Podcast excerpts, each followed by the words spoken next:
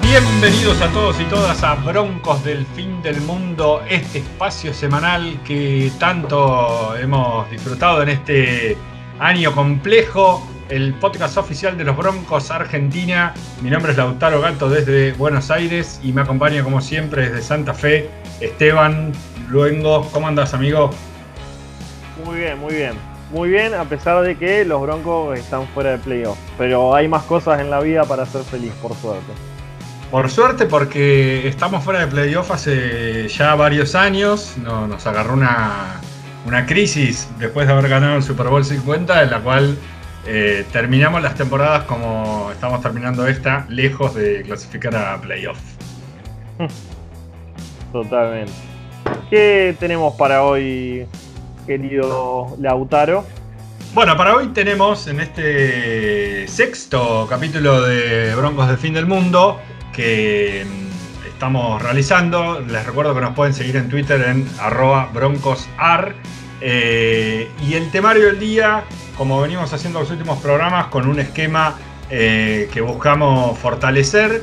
Eh, tenemos el top 5 de la semana, el análisis de Broncos versus Bills y la semana 16 de la liga con un bonus track para el final que vamos a dejarlo ahí como sorpresa y abrir el juego a también amigos y público que nos sigue en las redes para dentro de poco también darle más participación a la plebe, al público que nos sigue en, este programa. Totalmente, hay que ponerse un poco más eh, popular en ese sentido, de permitirle a todos meter su bocado. No, sí, sí, sí, sobre todo porque tenemos muchos amigos de, confianza y, con distintas y variadas historias involucradas a la NFL y a la argentinidad. Así que sabemos que nos están escuchando en distintos puntos del, país también, por una captura que nos llegó por ahí, así que a todos los amigos y amigas que desde Mar de Plata o desde Bariloche o desde Santa Fe nos estén escuchando, eh, muchísimas gracias. Y pasamos de esta manera al primer segmento del programa con el top 5 de, la semana, arrancando por el puesto número 5. Puesto número 5. Patriots fuera de playoff por primera vez desde el 2008. Bueno, el equipo que fue el más dominante de las últimas dos décadas, por primera vez está fuera de playoff después de ganar 11 veces consecutivas su división. Y eh, obviamente este año tampoco la ganó. Eh, y se queda fuera de playoff en lo que es para muchos, bueno, un resultado un poco cantado tras la ida de Tom Brady. Pero algo como que empieza a cambiar en el panorama y en la geografía de, de la NFL cosas que eran supuestos y eran realidades, hoy por hoy ya no son tan claras. Sí, sí, sí. Sí, digamos, creo que no, no le pifiamos si decimos que eh, la de los Patriots con Tom Brady a la cabeza y, Bill Belichick eh, en, los comandos eh, fue, digamos, es una dinastía que está viendo, digamos, el, el total ocaso, ¿no? y que en, contraparte hay otro equipo, obviamente, los campeones defensores, los Kansas City Chiefs, que buscan crear una dinastía eh, similar. Bueno, de hecho firmaron a Mahomes por 10 años, ¿no? Eh, y como bien vos decís, bueno, eh, panoramas que van cambiando, se fue Brady de, de los Pats, Belichick tenía que demostrar qué podía hacer sin Brady y con Cam Newton y compañía pudieron hacer esto. Que es quedar afuera de esta división este de la AFC que siempre se consideró bastante débil, teniendo en cuenta lo que era la realidad de los últimos años de Miami, Buffalo y los Jets, como una división de alguna manera bastante sencilla, justo para un equipo tan predominante como los Patriots. Sí, sí, sí.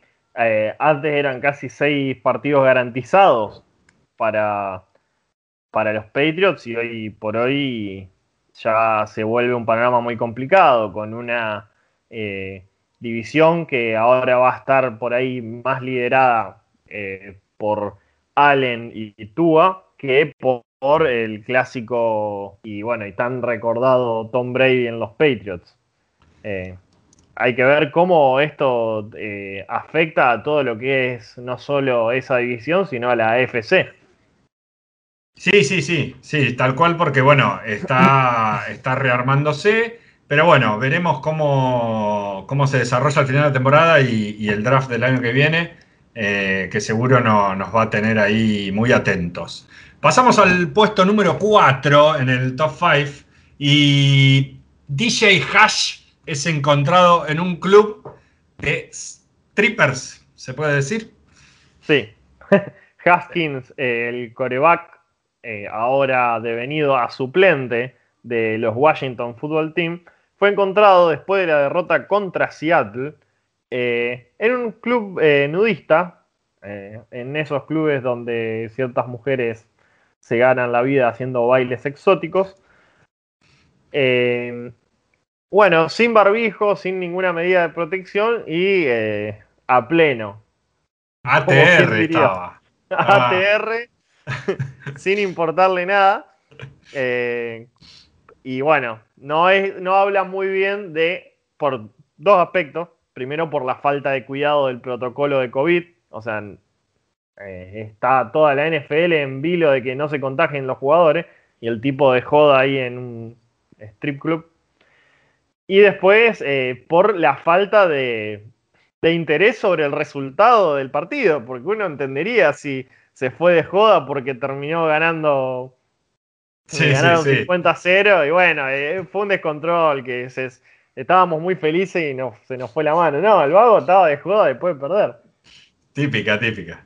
Bueno, la verdad, eh, el raro caso del fútbol team, como decíamos la, semana pasada, que seguramente esté jugando playoff y, y disputándose ahí un lugar en la, en la, en la división. Eh, pasando al puesto número 3. Si yo te digo NE3, ATL28, eh, tercer tiempo 2.12, segundo y gol 17 segundos de reloj. ¿Vos qué me decís? Eh, Mati Ice es un pecho frío. Hace honor a su, a su nombre. Mati Ice. Bueno, para los que no sepan, esto es una alegoría al Super Bowl que ganaron los Pats luego de estar abajo 3 a 28 eh, en el tercer cuarto. Y eh, esta semana se volvió a dar el mismo hecho de que Tom Brady vuelva a hacer un comeback contra los Atlanta, eh, los Atlanta Hawks. Sí, volvió de un 0-17 un poco menos épico, por también, también por el momento en el que hizo el comeback cuando jugaban los Patriots, pero no quita que Tom Brady eh, ha remontado dos partidos muy insalvables contra Atlanta y quitándole siempre chances. Eh, me, causó gracia una imagen que ponían a Tom Brady eh, mirando para el piso y dice, y los dos resultados de los dos partidos, y dice, cuando Tom Brady mira para el piso, mejor retírate, porque, porque ya te vacuna. Claro, claro, claro. Sí, mal, mal. Plantilla de meme, plantilla de meme. Eh, tuve una pequeña, un, pequeño fallo ahí mental, dije Hawks y son los Falcons, ¿no? Digo, por, eh, me, quedé ahí pensando y dije, Hawks y me, me confundió con la NBA. Eh, sabrán entender 22 eh, de diciembre de 2020, ¿no? Eh, bueno, la cuestión es que Atlanta eh, tiene cada vez más pergaminos para llamarse un equipo totalmente pecho frío y aún así ahí con, sus chances de, clasificar a, a, playoff. Así que nada, la, la NFL da, da para todo. Bueno, Puesto número 2, el que yo titulé El baile mufa de Yuyu.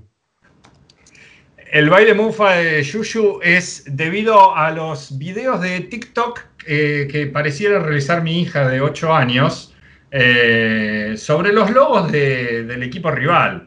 Digo, es como una, cierta falta de respeto, ¿no? Y el muchacho sigue y sigue. Lo hablábamos el programa pasado justamente, que hablamos de por ahí eh, bailar sobre el logo, hacer algo sobre el logo del equipo rival, está mal visto. Se nota que Yuyu lo que intentó hacer en este caso es decir, mirá, no me achico, yo bailé en el, en el logo rival la vez pasada y perdimos, pero ahora voy a volver a bailar para demostrarle que vamos a ganar y perdieron. pero encima, ¿contra quién perdieron?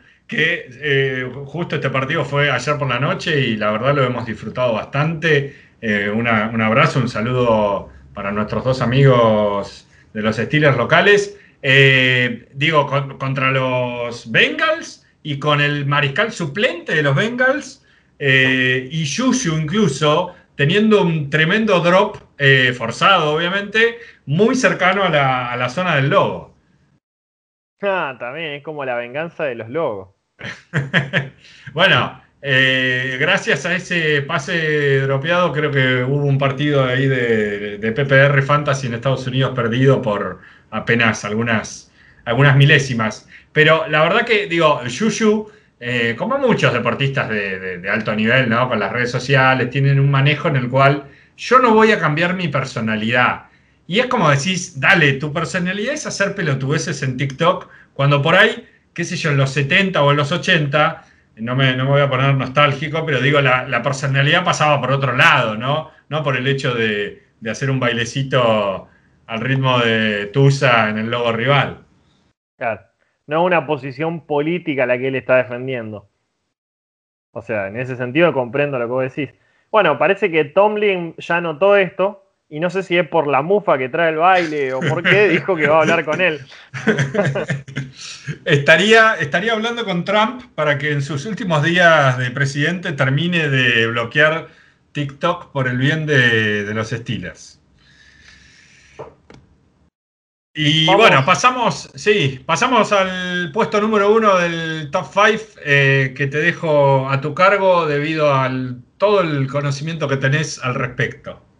Ah, pero sí tengo cero conocimiento. Pero bueno, vamos a hablar. Los Jets eh, increíblemente ganaron, pero a la vez perdieron. Porque al ganar, perdieron la posibilidad de tener el primer pick asegurado los Jets venían perdiendo absolutamente todos los partidos de la temporada. Eh, si no me equivoco, su récord hasta el domingo era 0-14.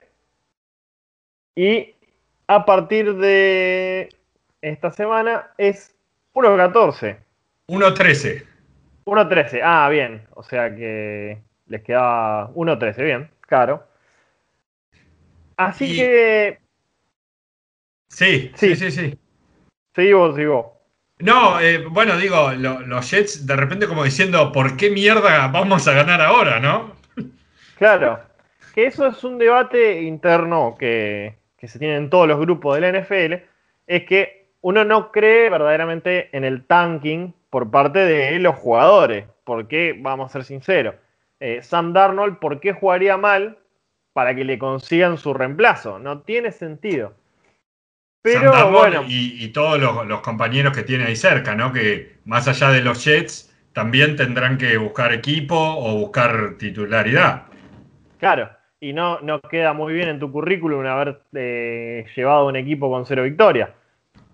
Claro, o sea, el, punto es el siguiente, más allá de teorías conspirativas del orden de los terraplanistas, eh, estamos en un deporte de elite totalmente. El, rendimiento es una, una cosa, eh, para mí, digamos, son, son como los pilotos de Fórmula 1, son extraterrestres, son personas que, digamos, son seres humanos, como nosotros y como nosotras, pero no, no tienen una, una cuestión, digamos, que van a perder a propósito, van a jugar mal a propósito, va, va a ir todo el equipo eh, a propósito hacia atrás. Eh, la ofensiva, la defensiva, los equipos especiales, no, no, eso no sucede. Entonces, descartadas esas teorías, eh, el tema es el lugar en el draft que, te puede quedar y la, la, posibilidad de tener a Trevor Lawrence o en su caso a Justin Fields.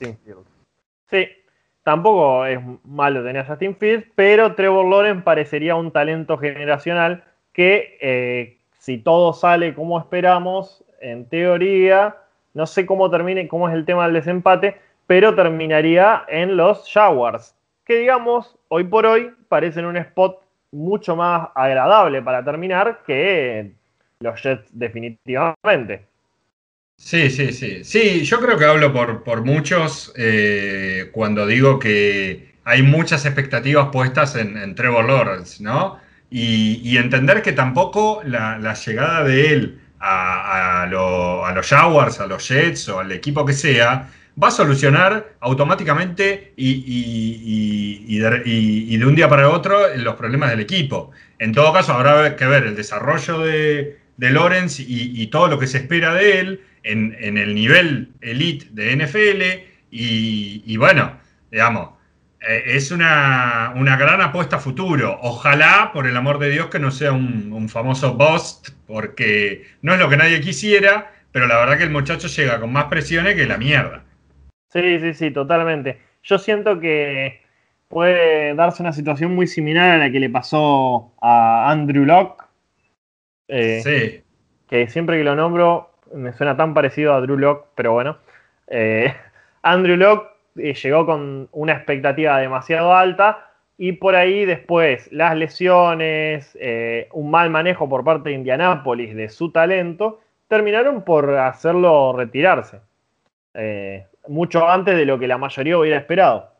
Pero bueno. Sí, sí, sí. Ahora, se, difundió en estos días justamente un un flyer de, una cuenta de NFL de allá, de creo que Bleach Report, eh, comparando, digamos, analizando los mejores mariscales del próximo draft. Y eh, no sé si lo decís por eso, pero en la comparación dice Andrew Locke, retired.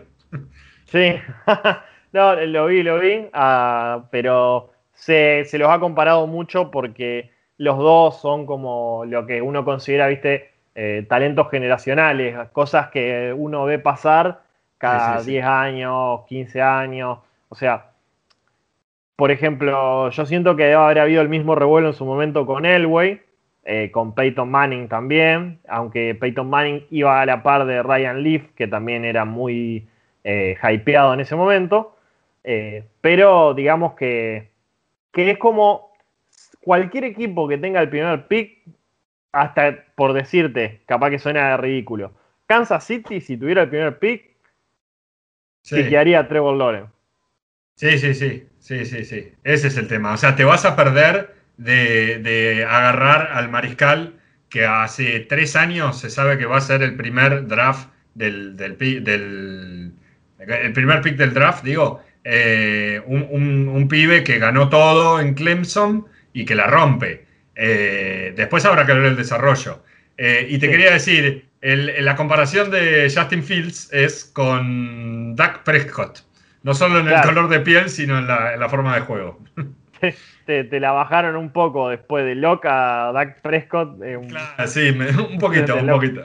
De, de Locke, con, con U, ¿eh? Que no se confunda. Sí, lo que pasa es que suena muy parecido. Sí, de hecho no sé cómo, cómo se pronunciaría distinto, ¿no? Pero, pero bueno, eh, cerrando el, top 5 eh, de la semana, agregamos un, bonus, un, extra a estas cinco, cinco posiciones, y es eh, el, el Hall Mary de CJ Betar. algo que nunca hubiera creído ver todo junto, ¿no? O sea, en una misma oración. Hall Mary de CJ Betar. Bueno, el 2020 viene, viste, se lleva al mundo opuesto. Sí, aparte lo gracioso es que fue como, no, qué grande. Bueno, perdieron igual. no, no hubo, no hubo ni tiempo de alegrarse por el, por, el sí, Mary. Sí, sí, sí. No, la verdad que, o sea, siempre es una jugada impresionante. Yo recuerdo un, compañero del ministerio que, bueno, luego se fue a otro lugar, eh, estaba apasionado con los Hall Mary. Me decía, vos escribime cada vez que haya un Hall Mary. Y, bueno, creo que en ese momento había sido el de, el, de Roger Rogers en, contra los Lions, ahí en, el, en Ford Field. en este caso, bueno, para contextualizar un poco, San Francisco venía perdiendo 27 a 41 con Dallas, 7 segundos en el reloj, segundo y 10 en, mitad de campo, o sea, ve estar pasando eh, en la yarda, sí, en la yarda casi 33 y eh, conectando para, la recepción y para el touchdown, eh, digamos, un touchdown impresionante, pero más al pedo imposible. Voy a hacer un comentario medio pecho frío, pero yo sinceramente con dos con dos posesiones abajo, estando la situación irreversible, no sé, con 20 segundos, yo capaz que ni me la juego, no querría arriesgar a mis jugadores a, romperse. Pero bueno, eso yo porque soy medio chopeofri. Pero no, no sé si es, si es lo ideal.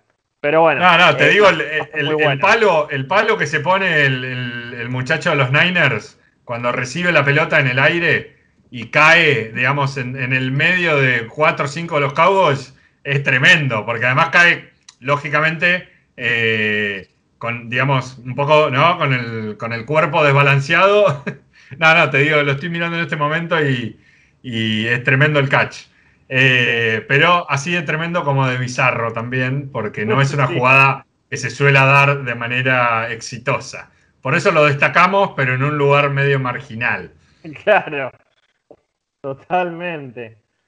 Bueno, con esto terminamos nuestro top 5 con un bonus extra y vamos directamente al análisis de un partido que no sé si te pasó a vos, pero yo sentí que fue eterno.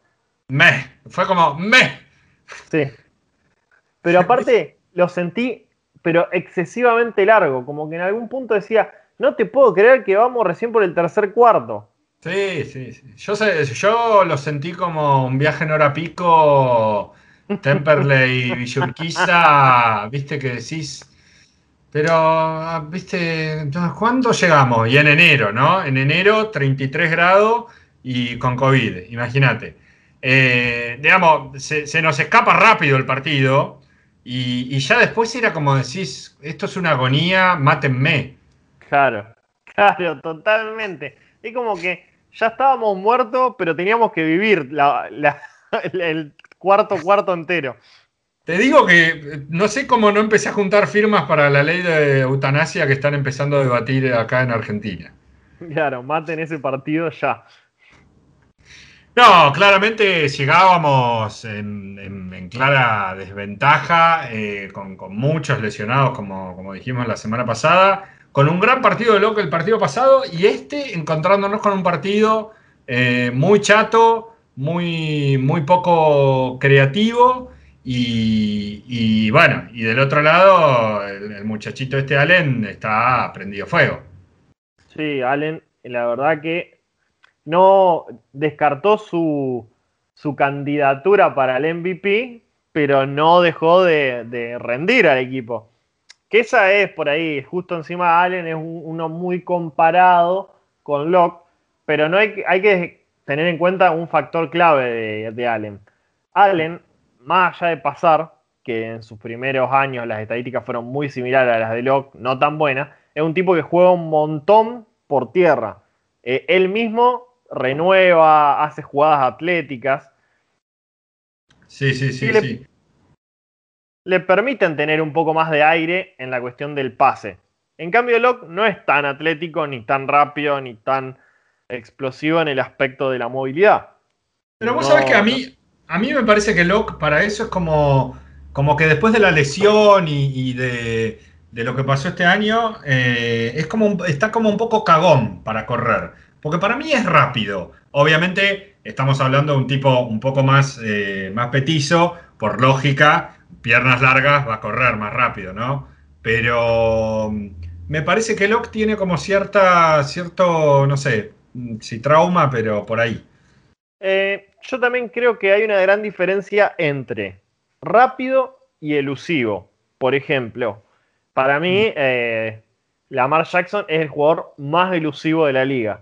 O sea, el, al vago es difícil taclearlo, te esquiva, te, se te, va metiendo. No necesariamente con mucha velocidad, pero sí con mucha agilidad para evitar los tackles.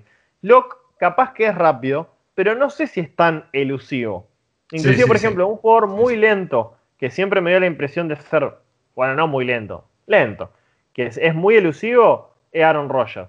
Aaron Rodgers vos lo ves en el bolsillo y empieza y esquiva y amaga, o sea, y, y, logra mantenerse eh, en la posición sin que lo, logren taclear. Eh, para mí Locke no es elusivo y por eso le cuesta correr. Eh, Digamos que tiene que tiene que mejorar de cadera, tiene que, hacer el, baile de Lula Ula todos los días cuatro veces para mejorar de cadera. Sí. Eh, digo, lo que, lo que bien vos marcas de, Rogers, acá un, saludo para nuestros amigos Packers que no se animan a hacer un podcast. Eh, Rogers es probablemente el, mariscal que mejor gana tiempo saliendo del pocket y, pasando en movimiento o plantado, pero por fuera de, lo que se conoce como el, bolsillo. Y, claramente es como la, referencia que uno tiene al momento de pensar en eso. Se me vienen a la mente, obviamente, dos, dos los mejores mariscales de este momento, que son Mahomes, que también es muy rápido y es elusivo y consigue pasar en movimiento como el mejor y el otro, obviamente, Russell Wilson, también consiguiendo muchas yardas corriendo, pero al mismo tiempo ganando tiempo para poder, digamos, abrir un poco más la defensa e increíblemente siempre encontrando, encontrando a alguien, ¿no? Eh, Wilson y, Mahomes y Rogers. Sí. sí, te diría que por ahí Wilson y Mahomes están en una categoría arriba en velocidad, por eso suelen correr para, renovar o para esas cuestiones, que Roger no lo hace tanto, pero sí, eh, para mí los tres son muy elusivos, muy buenos esquivando al momento del sac.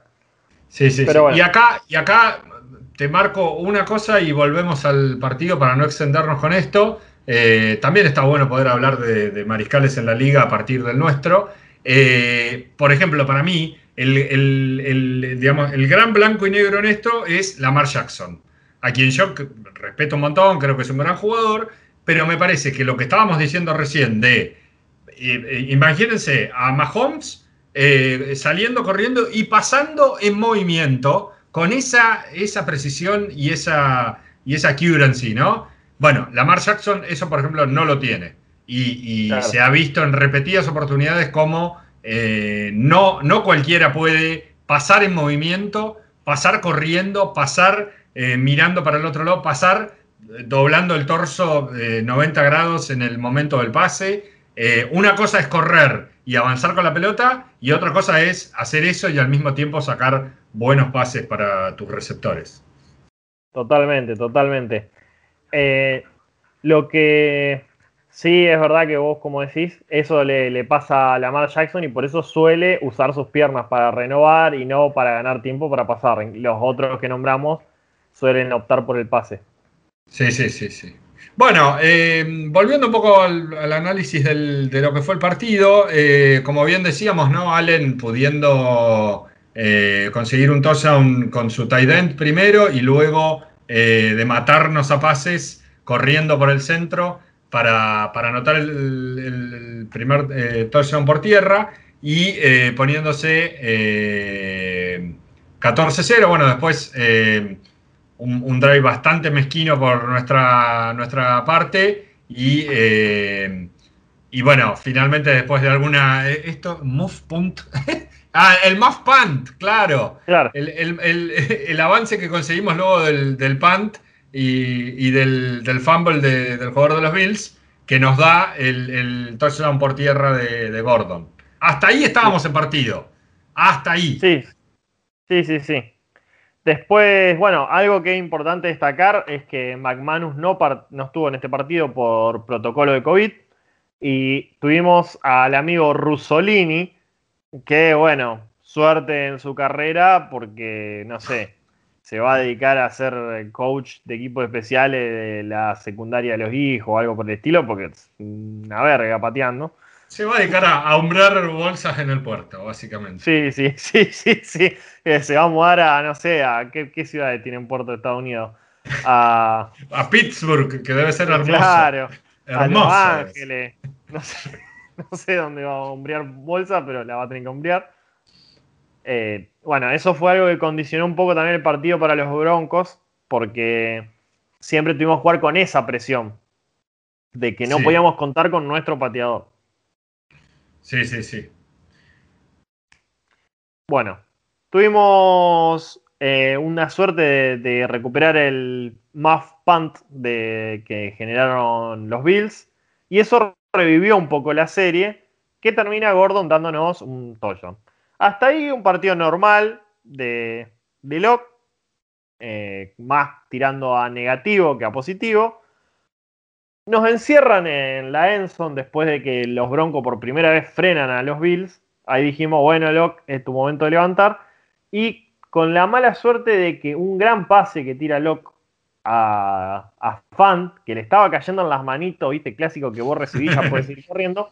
Lo toca eh, White, uno de los defensivos, y justo lo deflecta. Pero lo deflecta al estilo la atrapada gloriosa de OBJ. A ese estilo lo deflecta, con la, mano, con la punta de los dedos. Tuvimos, tuvimos varias de esas en, los últimos días eh, de, ese estilo. Sí, sí, sí. Bueno, eh, a eso termina en un punt que hacemos adentro de la Enson, lo cual vos sabés que casi seguro que el otro equipo arranca de tu 50 o más adelante. Y bueno, eh, hay un gran drive de, los Bills que termina repleto de faltas. Inclusive nos, hacen la Estatua de la Libertad, que para el que no la conozca es una jugada en donde eh, amagás al pase y dejás la pelota por la espalda para que se la lleve el corredor y vos quedás como que todavía tenés la pelota y el tipo se la lleva por, por el costado. En mi barrio es piña eso. Sí. Y bueno, no lo no contó. Es una jugada medio de, gastada casi. Sí, sí, igual yo, yo, lo veo como un buen recurso, eh, pero eh, tenés que ser muy boludo para que te lo hagan. O sea, nosotros también me hizo, Me hizo acordar a la de Don Tari Pou hace unos años. Claro, sí, nosotros siempre nos comemos esas jugadas, esas jugadas experimentales de, los otros equipos. Bueno, eh, no termina siendo anotación por suerte, pero después nos anotan igual. Con pase solo. Bueno, no, esa fue disputada y bueno, termina recibiendo. Eh, no recuerdo cuál el receptor de los Bills y se ponen 21 a 7. Sí, después, bueno, nosotros pudimos, pudimos avanzar. Eh, un, gran pase en tercera oportunidad para, para Judy, que, fue bastante salvador. Y eh, luego un, lindo touchdown de, de Locke a, Fant. Eh, nos jugamos en dos puntos, no sé por qué. Y obviamente no nos sale. Y, luego, bueno, ahí ya se vuelve a dar el, quiebre del partido acá con, otro touchdown por tierra, el segundo de Allen, que creo que allá, acá ya se, se, nos fue el partido, 28-13. Eh, y en la próxima serie, un, full, un fumble recuperado por Bills, eh, también en touchdown, 35-13. Y ahí eh, ya te dan ganas de tirarte por el balcón. Sí, por suerte, o sea, no pateamos y jugamos por dos puntos porque teníamos a el pie de palo de Russolini y entonces, bueno, prefirieron eh, arriesgarse por los dos puntos. Ahí nos vamos a la mitad y bueno, después pasa que Allen nos corre por el medio como un... Eh, como Pancho por su solo, sí, Pancho por su casa. Eh, se pone 28 a 13 y después taclean por la espalda a Locke haciéndole un sack y hace fumble en ese momento. Y ahí ya el partido eh, pierde toda la perspectiva de poder ser dado vuelta. Sí, sí, sí. Además, viste, cuando decís no nos sale una, así como el partido pasado nos salían todas, viste. Este partido no salía una. Eh, todo, todo mal, todo descoordinado. Tengamos en cuenta que los corners que tenemos en este momento, eh, creo que son de, no sé, del Nacional B, digamos, ¿no? Eh, o sea. Todo suplente. Claro. No, no, no es, digamos, simple de tener un equipo con ese nivel de, jugadores en la defensa y con un mariscal enfrente que es conocido por, por estos pases aéreos y por estas, estos acarreos. Eh, el resto del partido, bueno, bastante intrascendente y, amargo todo, ¿no? Sí, sí, sí. Eh, después hay un trash, eh, un TD en trash time que hace Melvin Gordon, que nos pone 41-19 porque encima le dijeron a Russolini, che, bueno, ya fue, pateá, y el vago borró. Vuelve a Entonces, eh, en. Eh, ¿Qué metimos? Tres touchdowns. Bueno, en los tres touchdowns eh, solo metimos un punto extra, lo cual es malísimo, pero bueno, por ahí no nos iban a salvar los puntos extra porque nos rompieron el orto. 48-19. Sí, sí, sí, sí. No, por eso, fue ya como el último el último segmento del partido bastante difícil de ver. Eh, no, nos terminamos jugando los últimos, el último drive sin, poder lograr nada. Y, bueno, en un momento del año complejo donde uno quisiera estar disputándose y estando eh, los domingos ahí al borde del sillón a punto de romper todo en su casa o no eh, para clasificar a playoff, eh, así que como en los últimos años que nos viene pasando después de haber ganado el Super Bowl 50 eh, en el 2016, es que estamos lejos de, clasificar, de clasificar a playoff. Este año no fue la, excepción, así que es la que, la que nos toca. Sí, sí, la verdad que es una amargura porque uno a veces dice, ¿cuándo está la luz al final del túnel?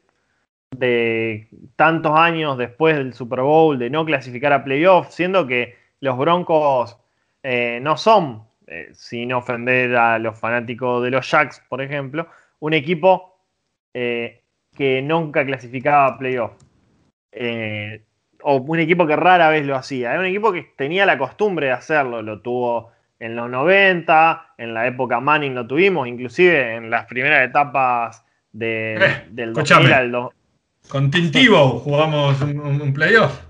Claro, eso a lo que voy. O sea, y ahora venimos de una racha eh, bastante decadente en la que desperdiciamos la, defensiva de, del año de, posterior al, Super Bowl, que era muy buena.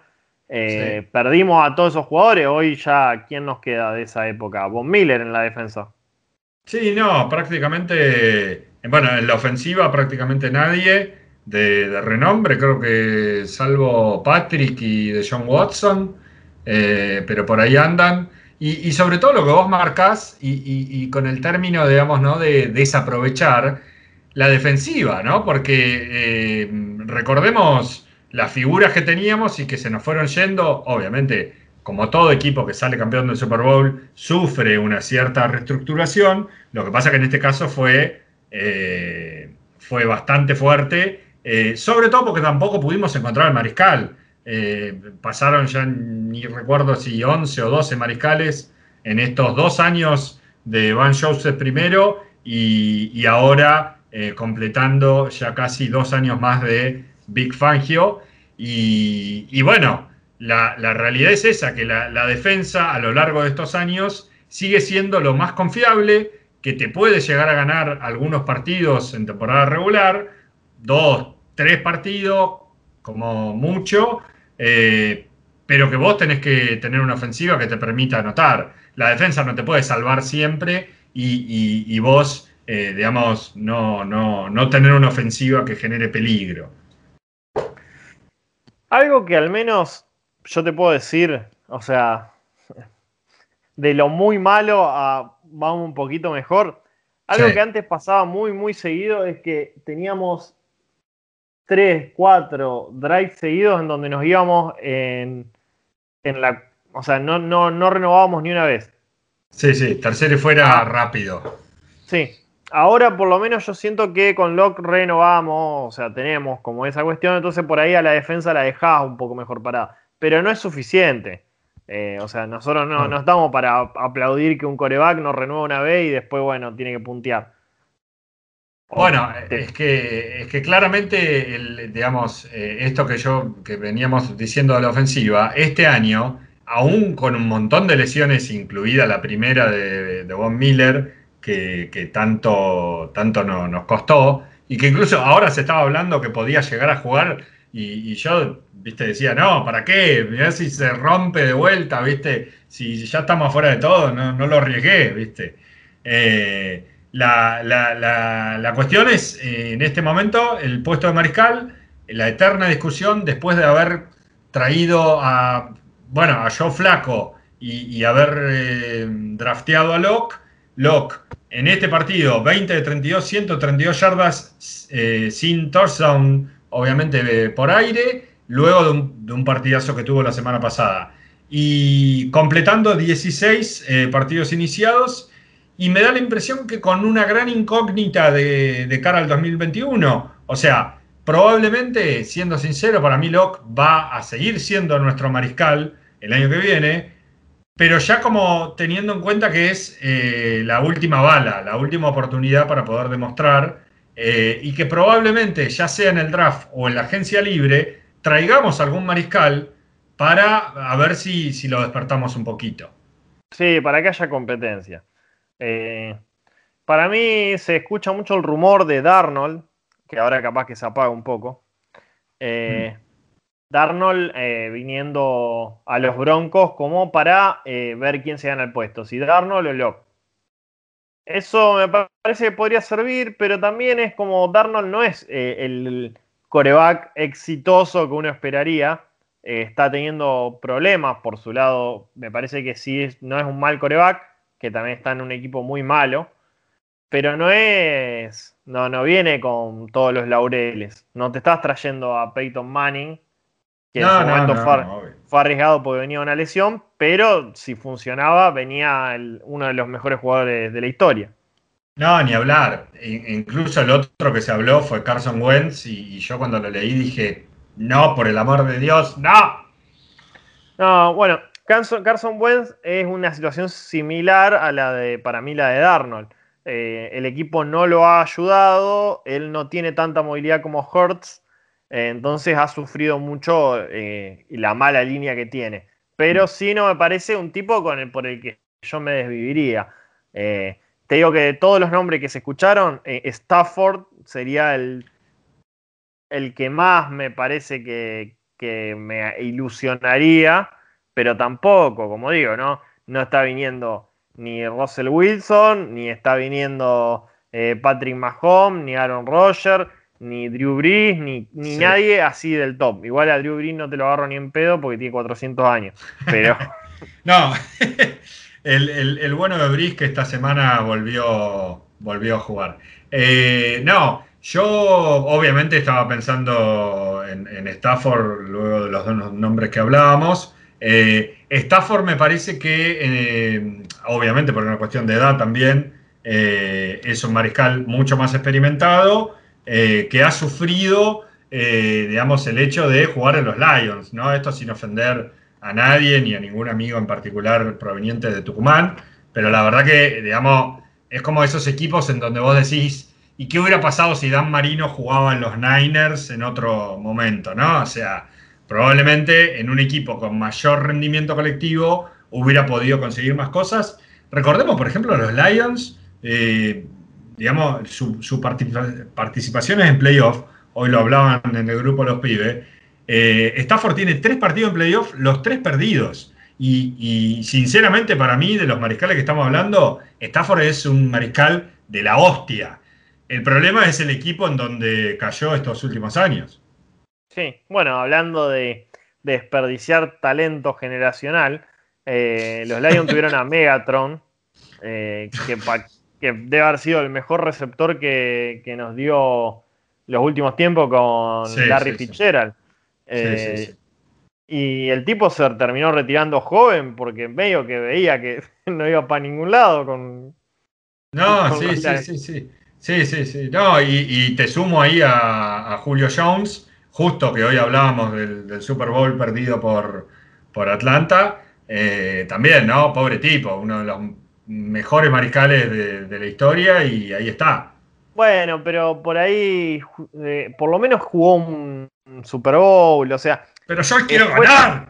Claro, pero, pero yo te digo, pudiste competir. Lo mismo que Larry. Larry tuvo su etapa en la que Arizona llegó a un Super Bowl con, con Pittsburgh, estuvieron a una jugada de ganarlo. Entonces vos decís, bueno, saborearon eh, la gloria, pero Megatron eh, ah. no tuvo la, la misma suerte. Es más, Megatron se retiró y ese mismo día lo llamó un tal Barry Sanders y le dijo, venite a casa a tomar un whisky porque te voy a contar cómo es esto. Claro. Otro que sabía de lo, lo difícil que es. Claro, es como, bueno, te, te, retirás, sos un crack y ahora tenés que lidiar con el hecho de que te retiraste sin casi haber jugado en playoff. O sea, ni siquiera haber podido llegar a instancias finales, ¿no? O sea, eh, entonces complicado, ¿no? Recordemos, bueno, un, nombre que se me viene muy a la cabeza eh, es el caso de Randy Moss, eh, de los mejores mariscales de la historia del NFL y no ganó un Super Bowl.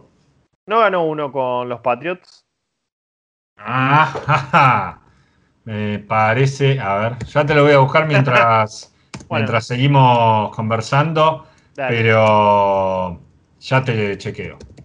Yo voy a hablar de algo que vi que eh, dejamos anotado para bueno, nosotros tenemos como una especie de guion. y algo que es interesante, se habló mucho de los dos años de Vince Joseph y los dos años que tiene Big Fangio.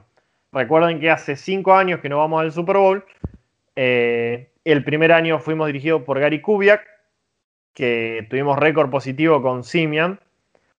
Eh, tuvimos dos años de Ben Joseph, que fueron muy, muy vapuleados el, amigo Benz, Benz por, por todo lado. Y bueno, y Big Fangio, que fue menos vapuleado, pero que obtuvo resultados muy similares a los de Ben Joseph. Sí, sí, sí, tal cual. Creo que hay algo que, porque se discutió mucho de por qué le perdonamos a Big Fangio y no a Ben Joseph. Ben Joseph, cuando arrancó, tenía la defensa campeona del Super Bowl. Tenía menos recursos en coreback, eso es eh, verdad. Siendo él coordinador defensivo eh, proveniente de, lo, de Miami. Sí, sí, sí, sí. Capaz que tenía menos recursos en coreback porque tenía a Simian, a Lynch, eh, después tuvo Osweiler, o sea, fue un desastre. O sea, el, regreso de Osweiler. Chad Kelly, que lamentablemente no le dieron su chance de triunfar y fue el mejor de, esos cuatro que están ahí, pero terminó en pedo en la casa de un vecino de Denver. Me acuerdo que a vos te gustaba Chad Kelly. Me Le ponías fichas. Yo tenía la fantasía, en un momento me acuerdo que me había reilusionado, porque ya estaba, ya los Broncos era como, bueno, a ver, a ver, el siguiente. Y ponían a cualquier coreback. Yo dije, listo, va a entrar Chad Kelly, va a jugar un partido entero y va a demostrar que tiene que ser el titular. Y más o menos la semana de que, que, estaba esa chance, el tipo se puso en pedo en, una fiesta y terminó haciendo invasión de hogar de una persona. Eh, entonces lo terminaron cortando. O sea, no fue el juego lo que terminó la carrera de Chad Kelly, fue eh, que es una verga el tipo. claro, claro, claro, claro. Eh, bueno, el caso es que Fangio o Ben Joseph, estamos en el mismo lugar eh, que nos sentimos apenas terminamos el Super Bowl. No sabemos quién es el coreback al futuro. Eh, la gran diferencia es que tenemos un core joven de jugadores, o sea, tenemos muchos jugadores nuevos y jóvenes en ofensiva, lo cual ilusiona. Pero seguimos con esa espina de, ¿y el año que viene va a ser o me vuelvo a ilusionar y no pasa nada?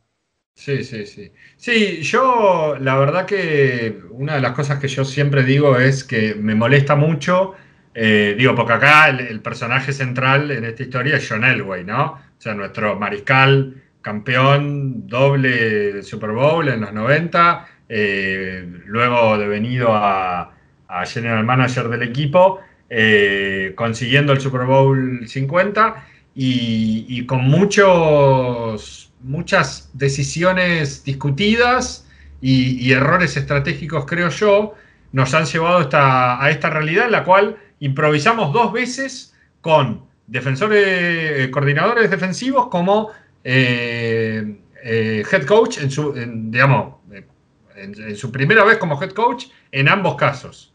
Entonces a mí es eso que nunca me va a dejar de hacer ruido. Aún así, creo que en lo que se dice un equipo en reestructuración, me parece que los Broncos ya estamos en un punto en el cual esa reestructuración está cerca de terminarse y de poder armar un equipo un poco más fuerte. Y creo que lo que claramente falta para eso es eh, el, puesto de mariscal. Sí, sí, sí, sí, que para mí no, yo no descarto que sea Locke. Me gustaría, eh, y te, digo, arriesgando a todo lo que esto significa y todo, me gustaría sí que traigan un buen mariscal suplente, eh, como para que si Locke le digan, bueno, hermano, ya no está Driscoll, ya no está Ripien. Si vos no te pones las pilas, sube eh, Juanito el Pistorero. Eh, sí, sí, sí, ¿Qué es lo que se suele, es lo que se suele hacer, ¿no?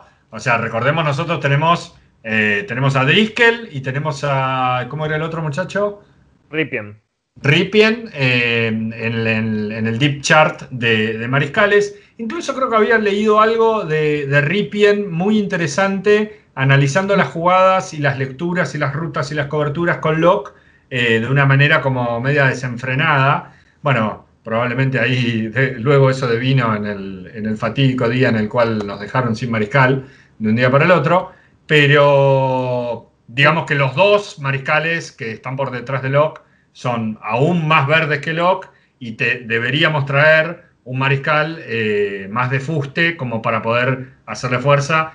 Claro está que eh, el otro mariscal que habíamos contratado este año, que está en el Practice Squad, eh, este muchacho de los Jaguars, tampoco es garantía de poder generarle una competencia sana a Locke para que mejore. Claro. Sí, Bortles. Eh, que vos estás diciendo. Bortles. Eh, eh, difícil de pronunciar. Sí, sí, sí. Y difícil de ver, de, todo, de todo, de pensar en él. De todo. Bueno. Bueno, sí, de esta manera vamos cerrando y vamos a la sorpresa del podcast, si se puede llamar así. Sí. Bueno, vamos a hacer un poco de prodeología Futurología. pequeño, claro, un pequeño prode en donde vamos a decir quién creemos que va a ganar eh, los siguientes partidos. Los siguientes partidos que eh, durante esta semana, bueno, recordemos, en dos días es eh, Nochebuena y Navidad acá en Argentina. suele la NFL, como para que entendamos, es tan fuerte la NFL, como se dice que es dueña de un día, de los domingos, obviamente, que ni siquiera por las fiestas paganas, ¿no? religiosas, católicas, lo que sea, la NFL se detiene. Eh, yo he llegado a festejar Navidad mirando un partido eh, con la, ahí con el Game Pass, con el YouTube en, la casa de mi familia. En este año no nos va a tocar tanto eso porque justo las la fiestas caen a mitad de semana, pero eh, estamos hablando de los partidos de este fin de semana, la anteúltima fecha de la temporada. Bien. El primer partido que elegimos fue Indianapolis Colts versus Pittsburgh Steelers. Sí, eh, sí, bueno. Ahí, ahí disputándose, digamos, los lugares en la, conferencia americana. Eh, ¿Vos quién ves para ganar ahí? Yo creo, y acá voy a tirarle un guiño a mis amigos Steelers. Eh, yo creo que van a ganar los Steelers. Bueno, yo voy a ser bastante benevolente y también te voy a acompañar. Eh, creo que ya se va a acabar la joda con los muchachos de Tomlin y una de las cosas que veníamos también hablando es eh, con quién, con qué mariscal se quedará o irán los Colts el año que viene, sabiendo que Rivers no es ninguna garantía al respecto. Totalmente. Igual encima Rivers lo llevó a playoff, o sea que el tipo Por eso. Que les cagó la verga porque ellos dijeron, bueno, vamos a perder este año, lo ponemos a River un rato y Igual- coreback. Igual te digo, te digo que prefiero ir a playoff, eh, probablemente perdiendo en, la, en Wildcard o en divisionales, con Rivers y, y su hermosa forma de pasar, que, que quedarme en la situación de los Broncos. Sí, Y, que te quedas sea, en la tierra de nadie, te quedan en el pick número 12 Claro. y no sos ni tan malo como para piquear coreback ni tan bueno como para ir a playoff. Sí, sí, sí, sí, sí, por eso. Bueno, siguiente partido, eh, Tennessee, Green Bay, también ahí eh, un partido clave por la, por la conferencia nacional y, y cómo queden lo- los lugares ubicados ahí. Eh, yo creo que va a ganar Tennessee. Vos sabés que iba a decir lo mismo, pero para no coincidir con vos voy a decir que gana Green Bay. Partidazo de Perfecto. eh, Aaron Jones. Partidazo de Aaron Jones, eh, anotado, ¿eh? Anotado. Partidazo de Aaron Jones. eh, tercer partido, uno de los duelos también más esperados, en este caso también en la, en la conferencia nacional, entre los eh, Los Ángeles Rams y eh, los Seattle Seahawks. Ah, ahí también va, va a estar picante el duelo ese. Yo acá apoyo a los Seahawks. Eh, yo, algo que he dicho muchas veces, yo soy muy fanático de Russell Wilson, a pesar de que nos ganó el Super Bowl y toda la bola, yo lo banco a morir, me pare- es el, mi jugador favorito de la liga, así que voy con los Seahawks. Bueno, vos sabés que yo también eh, sufrí mucho, obviamente, esa derrota en el Super Bowl en el 2013, pero eh, raramente me cae muy bien eh, Russell Wilson y también me caen bien lo- los Seahawks y me parece que son un, un gran equipo. Me parece que lo de los Rams el otro día que, que perdieron llamativamente, los Rams son muy pecho frío en, esto, en estas ocasiones y... Y creo que también que va a ganar Seattle. Bueno, Giants, Baltimore. Ay, ay, ay, ay, ay. Yo me la juego por Baltimore. Pero no ha sido el Baltimore de años anteriores, pero me parece que tiene con qué ganarle a los Giants. Sí, sí, sí, sí, sí. ¿Qué, qué tema los Giants? Porque nunca se sabe qué, qué esperar. Eh, yo también voy con Baltimore porque me parece que tienen más para, para poder dar en este momento del año y, y los Giants también se me hacen medio pecho. Y bueno, el último partido. Bueno, esto creo que está, está bastante cantado en los papeles, pero llamativamente, bueno, lo- los Jets vienen de ganarle a, a los Steelers, ¿eh? Eh, Perdón, vienen de ganarle, me, me confundí con lo- los a los Bengals. Rams. A los Rams. Eh, Cleveland Jets. Eh, Brown Jets, digo. Yo, bueno, me voy a ir por la segura y voy con, lo- con los Browns. Yo me voy a hacer el visionario y voy a decir que ganan los Jets. Solo Bueno, para, para cambiar un poco el, el panorama. Está perfecto. Bueno, este, bueno, nuevo espacio que hemos incorporado, esto está acá debidamente notariado por escribano público, así que la semana que viene estaremos chequeando a ver cómo, cómo nos fue en este pronóstico. Eh, y, bueno, esperemos que tengan eh, muy buenas fiestas con su familia, con sus amigos y amigas.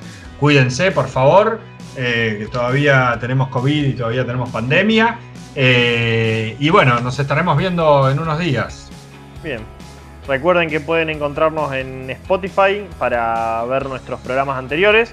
O también pueden vernos a través de Twitter por Broncos Art, donde hacemos los minuto a minuto de cada partido que juegan los Broncos, además de compartir memes y otras cuestiones. Y síganos en, Twitter, en, la- en las personales, que probablemente a veces no compartimos todo en la cuenta de Broncos. Lautaro Gato de este lado, Esteban Luengo del otro. Eh, esperamos que esto les haya gustado. Gracias a todos los que nos bancan y nos escuchan. y bueno, felices fiestas, sean de la religión que sean.